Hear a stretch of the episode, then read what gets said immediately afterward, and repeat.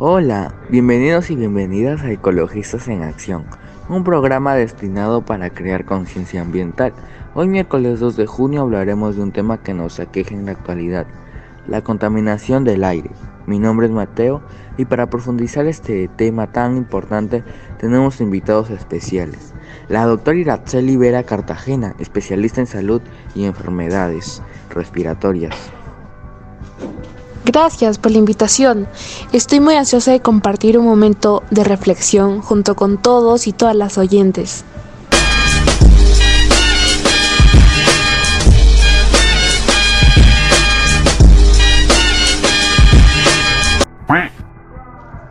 y a la ingeniera Brianda Contreras Mogrovejo, con estudios de química ambiental.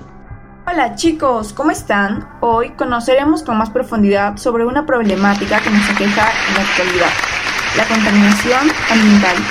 Bien, para iniciar tomaremos en cuenta sus dudas. Manden sus audios con algunas de sus interrogantes del tema. Ahora sí viene lo chido. Hola, es Ecologistas en Acción. Soy Tasha, tengo una duda. ¿Qué es la contaminación del aire? ¿En qué se diferencia de la contaminación ambiental? Es una muy buena pregunta, la verdad, y no sé qué contestarte. Hola Tasha, interesante pregunta. La contaminación ambiental es la presencia de componentes nocivos, ya sean químicos, físicos y biológicos, en el medio ambiente, en un entorno natural o artificial, y suponen un perjuicio para los seres vivos. Hay muchos tipos de contaminación ambiental, como por ejemplo la contaminación del agua, la contaminación del suelo, la contaminación del aire, eh, también existe la contaminación radioactiva, acústica, la contaminación visual e incluso la contaminación lumínica. Sigamos a la siguiente pregunta. Buenos días, soy Pablo, un agricultor y he observado que muchos de mis compañeros hacen uso excesivo de plagucidas y fertilizantes químicos. Este tipo de acciones puede traer consecuencias con el medio ambiente. Interesante pregunta, Pablo. Las actividades económicas, como lo son la industria, la minería, la pesca, la ganadería y la agricultura, influyen en la contaminación ambiental. La agricultura es una de las principales fuentes de contaminación. En esta actividad económica se hace uso de nitratos, fosfatos y plaguicidas. Los plaguicidas tienen el potencial de contaminar nuestro aire, afectando la salud humana, animal y vegetal. Es más, el registro epidemiológico revela que cada año 2.489 personas se intoxican con plaguicidas en el país. Las regiones que tuvieron más intoxicaciones fueron Lima con el 46%, Arequipa con el 12% y Junín con el 8%.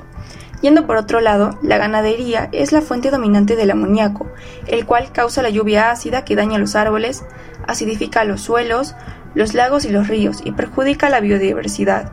Es probable que las emisiones de amoníaco procedentes de la agricultura sigan aumentando, tanto en países desarrollados como en países en desarrollo. Las proyecciones pecuarias suponen un aumento del 60% de las emisiones del amoníaco procedentes de excrementos animales. Si se utilizan más métodos de producción sostenible, se podrán atenuar los efectos de la agricultura sobre el medio ambiente. Hey Pablo, además de la agricultura, hay otras actividades económicas, como la minería, el transporte, la ganadería y la industria, que contaminan al medio ambiente y además afectan nuestra salud. ¡Demonios, Gom! ¡Eres realmente un genio! Es la mejor respuesta que he recibido. Sigamos a la siguiente pregunta. Hola, me gusta la labor tan importante que realiza. Mi pregunta es, ¿qué gases contaminan el aire? ¿Cómo se llega a producir estos gases? Estos gases intervienen en nuestra salud. Los gases más peligrosos son el ozono, el monóxido de carbono, óxidos de nitrógeno, dióxido de azufre, el material particulado, plomo y los COPs, que vendrían a ser el metano, etano, propano, acetileno, alcanos, dioxano, bencenos, tolueno y butano. La mayoría de estos gases son causados por el ser humano en las industrias químicas y la quema de basura, desgastes de frenos y neumáticos de distintos tipos de transportes como automóviles, buses, camiones, locomotoras, aviones, etc. Aunque también hay partículas naturales que causan contaminación al aire en pocas cantidades como el moho y el polen. Exacto, bien como dijo la ingeniera, estos gases y partículas muchas veces son causados por malos hábitos, que no están trayendo como consecuencia variaciones extremas del clima, problemas respiratorios, lluvia ácida, desplazamiento de especies, aumento del nivel del mar o aumento de la temperatura. Sé que todo esto debe sonar raro y complicado, pero además esto también trae graves consecuencias para nuestra salud. Anualmente, 3.8 millones de personas mueren prematuramente por enfermedades como la neumonía, accidentes cerebrovasculares, qué grande palabra, ¿no? Cardiopatías isquémicas, neuropatía obstructiva crónica, cáncer al pulmón. En general, las pequeñas partículas y otros contaminantes del humo de interiores inflaman las vías respiratorias y los pulmones dificultan la respuesta inmunitaria y reducen la capacidad de oxigenación de la sangre. Además, se ha comprobado que la relación entre los contaminantes del aire de interiores y el bajo peso poderal, la tuberculosis, las cataratas y los cánceres nasofaríngeos y laríngeos. Vaya, ah, eso explica muchas cosas. Sigamos a la siguiente pregunta. Buenos días, ecologistas en acción. Al escuchar el programa, me he puesto a pensar y estoy un poco preocupada, porque estoy embarazada y temo que este tipo de contaminación pueda afectar a... Hola, Yonicua, ¿cómo estamos? Entiendo tu preocupación. Eh, bueno, hay un estudio que asegura que las partículas contaminantes que respiran las mujeres embarazadas llegan al a la placenta, lo que tiene graves consecuencias para el desarrollo del feto. Esta etapa es muy importante en el desarrollo de sus órganos y al estar expuesta con partículas contaminantes se puede sufrir abortos, nacimientos prematuros o malformaciones que influyen en el tamaño y peso del bebé. Actualmente se ha demostrado que los bebés con un peso menor de 2.500 gramos al nacer son mayores en los lugares más contaminados.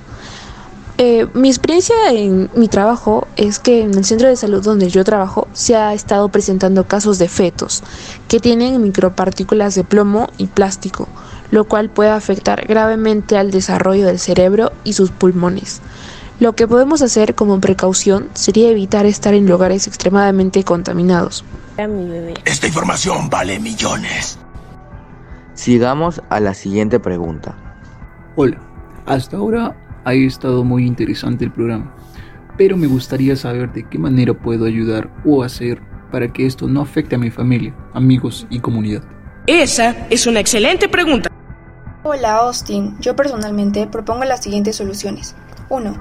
Minimizar la dependencia de fuentes fósiles con fuentes renovables. 2. Implementar la tecnología de captura y secuestro de carbono.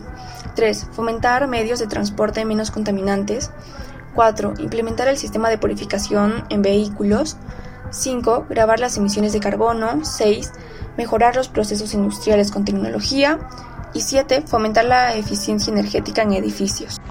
Hola Austin, muy buena tu observación. Yo te recomiendo que sigas estos siguientes, estas siguientes soluciones.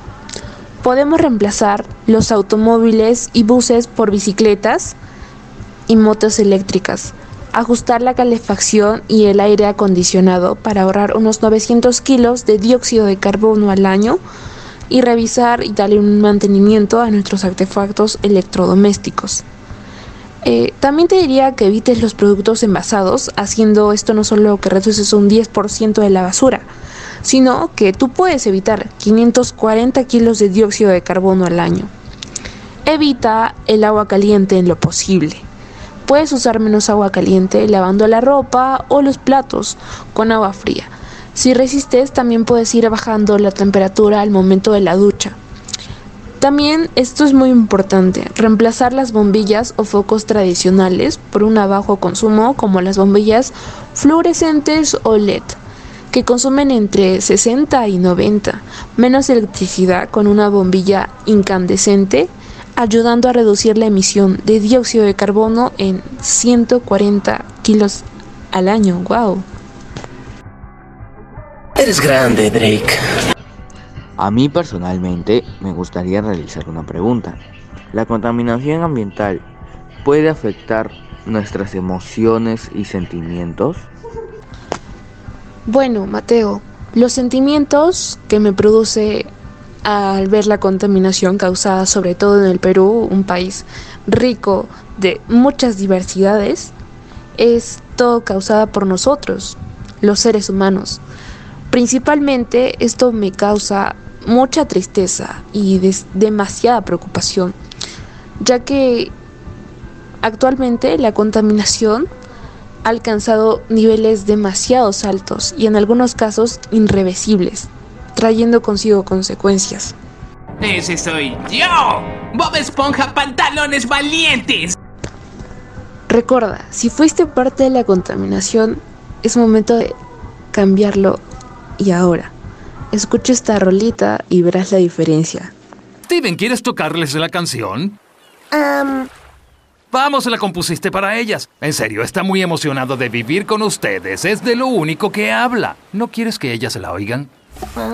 Vamos, Steven. Sí, nos gustará aunque sea mala. Amatista. Ah, aunque es cierto. Si eres un villano y te portas mal, nosotros cuatro te vamos a derrotar. El mal nunca gana, aunque insista. Ganamos la pelea y vamos por pizzas. Somos las gemas de cristal.